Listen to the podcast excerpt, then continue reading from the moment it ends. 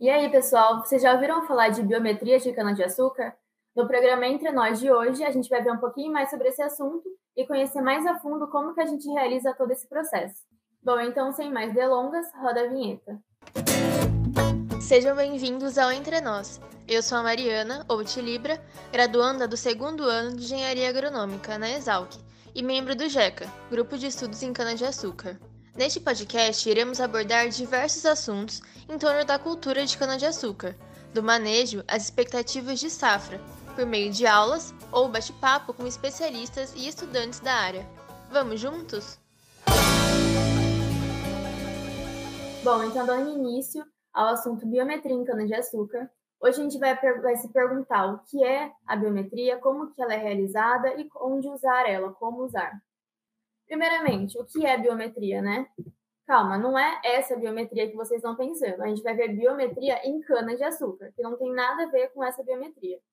De acordo com essa definição, a produtividade agrícola pode ser estimada por parâmetros biométricos. Tá, calma, vamos facilitar um pouco mais.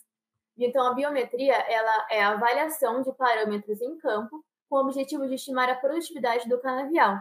Então, é um conjunto de análises que a gente faz no campo a fim de saber qual vai ser a produtividade do nosso canavial quando a gente colher o talhão, por exemplo. Só que não é tão simples assim, é, não existe só um tipo de biometria.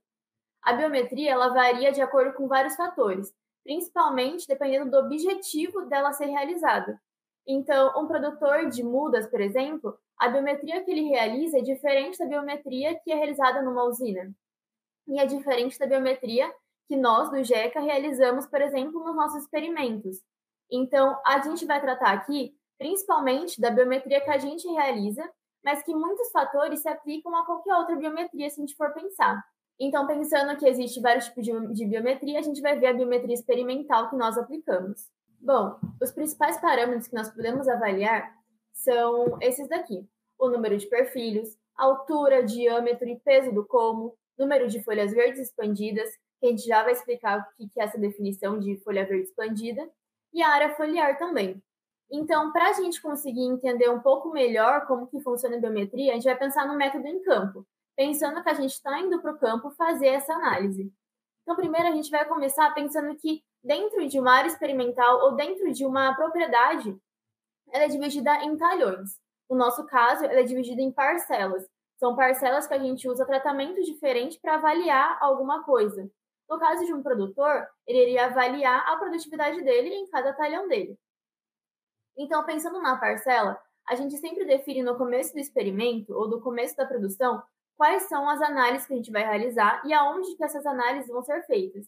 Então, nesse exemplo, a gente vai pegar alguma parcela só para a gente demonstrar, e nessa parcela a gente sabe que existem as linhas de cana, cada, cada linha com o espaçamento apropriado, dependendo da produção, e a gente vai escolher uma ou duas, depende da, do tamanho do, do talhão, o tamanho da parcela, a quantidade de linhas que a gente vai analisar. Então, nesse exemplo, a gente está pensando que é um experimento pequeno, que ele tem uma área de ocupação menor. Então, eu vou pegar uma linha desse experimento, a gente seleciona uma linha, e é nele que a gente vai fazer as análises. Dentro dessa linha, a gente não vai fazer análise na linha toda, porque é inviável. É, a gente perderia muito tempo para analisar um canavial inteiro, por exemplo. Então, a gente seleciona fragmentos desse, desse canavial para a gente conseguir tirar conclusões. Então, dentro daquela linha que a gente escolheu, a gente vai entrar e vai demarcar logo no começo um, uma certo, um certo comprimento para a gente fazer as análises. Esse comprimento também ele vai variar. Se eu tiver uma linha que tem 10 metros, eu posso pegar os 5 metros centrais. Agora, se eu tiver uma linha de 3 metros, eu posso pegar um metro central. Então depende muito do tamanho dessa, dessa nossa, desse nosso experimento, dessa nossa produção. Então, nesse exemplo, a gente marcou uma quantidade indefinida de metros que a gente vai analisar dentro dessa linha. E também a gente vai marcar alguns comos. A quantidade de comos também varia. Se você tiver 10 metros de cana, você pode pegar uma quantidade maior de, de comos para ser analisado. Se tiver uma quantidade menor, pega menos comos para analisar. Então, é, você tem que pensar que isso tem que ser significativo no final. Então, a quantidade ele varia muito. Nesse exemplo, eu marquei cinco comos, é, seis comos, mas isso varia muito. Então, dentro desse, desse perímetro, né, desse comprimento, a gente vai colocar uma bandeirinha no final, uma bandeirinha no começo. E sempre que a gente for fazer análise, a gente vai analisar este pedaço. Esse pedaço de, da linha com os comos marcados. Geralmente a gente marca com fitilho, com alguma coisa que deixe demarcado que o como de análise é aquele. Bom, então vamos começar com o, o método em campo em si. A gente já demarcou onde que a gente vai analisar e agora a gente vai começar a análise, a análise bruta. A primeira coisa que a gente vai fazer é a contagem de perfis. Então a gente vai entrar nessa linha, achou o espaço delimitado e vai contar todos os perfis que tem nessa região. Então é muito simples, vai contar um por um. Um, dois, três, e vai contando até ver quantos tem em todo esse, em todo esse espaço. Tem que analisar muito bem, tem que contar bem da base, porque senão pode deixar algum broto mais novo passar. Então tem que ser uma análise bem minuciosa, mas é muito simples, é só ir contando um por um. Bom, qual é o próximo passo então? O próximo passo a gente vai analisar o como em si, a estrutura da cana. Qual que a gente vai analisar? Só os que a gente marcou. Só os seis comos ou os dez comos que a gente marcou no experimento. Não vai analisar todos. Então, a gente vai pegar um por um e vai fazer dois processos. De análise de altura e de análise de diâmetro do como. A altura a gente vai medir com o uso de uma fita métrica, muito simples. E o diâmetro a gente usa o paquímetro digital ou o paquímetro manual. O paquímetro digital, geralmente, ele é, facilita na operação, porque é muito mais simples de, de trabalhar com ele. Mas o paquímetro manual, ele também, é, também pode ser usado. Então, a gente usa esses dois equipamentos para fazer essas duas medições, de altura e diâmetro. Fez isso, marca numa planilha também. E vai fazendo como por como demarcado. Bom, já vimos o como, agora o próximo passo é a folha. Então, como que a gente faz a análise da folha? A gente vai sempre analisar a folha mais 3. Então, vocês já sabendo que é a folha mais 3, a gente vai analisar exatamente ela. A altura do como, a gente vai medir até a folha mais 1. E a folha mais 3 vai ser para a medição da folha em si. E a gente vai fazer? A gente vai pegar essa folha, não precisa arrancar ela, a não ser que precise, por causa da altura, às vezes. A gente vai medir o comprimento e medir a largura da folha, geralmente no terço médio. É a parte onde a folha é um pouquinho mais grossinha.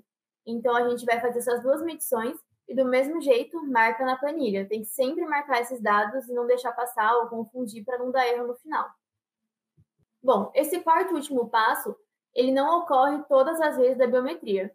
Então, por exemplo, a biometria, como é experimento, ela pode ser realizada de 30 em 30 dias, de 60 em 60 dias, dependendo da necessidade do, do que está sendo estudado.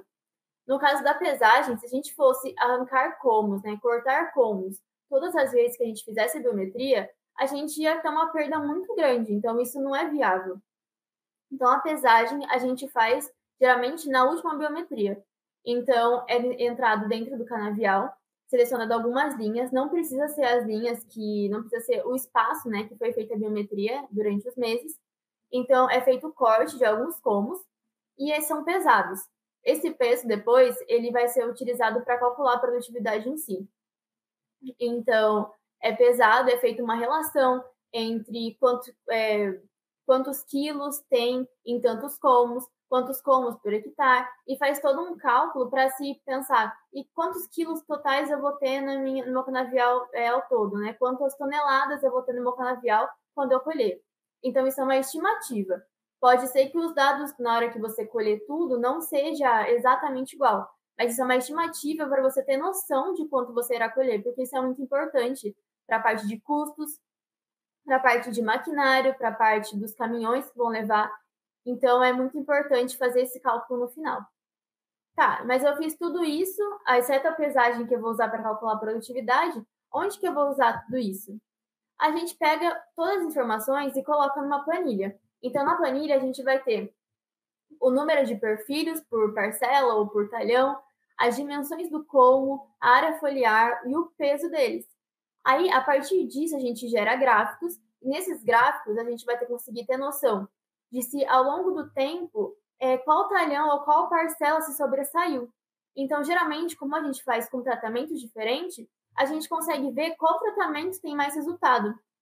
Por exemplo, vai aqui na parcela, no tratamento da parcela 1, ele teve um crescimento muito melhor, muito mais rápido do que o tratamento da parcela 2. Ou o tratamento da parcela 3 teve uma diminuição de área foliar em comparação com o tratamento da parcela 1. Então, a gente usa esses dados, esses dados para fazer comparações e para a gente saber qual tem melhor desempenho, porque é a partir disso que a gente vai aplicar qual variedade vai ser usada, é, qual produto tem maior eficácia. Então, tudo isso vai definir o que vai ser feito a partir dali. No nosso caso de experimento e no caso do produtor, é muito importante para ele acompanhar a evolução, ele saber o momento que ele vai ter que fazer, por exemplo, uma reforma de canavial, é, ou mesmo para saber como, quanto que ele vai colher no final. Então, a partir disso, a gente consegue ver o quanto a biometria é importante, não só para a área experimental, quanto para os produtores também, sendo possível gerar um controle melhor da produção, do caminhamento do canavial.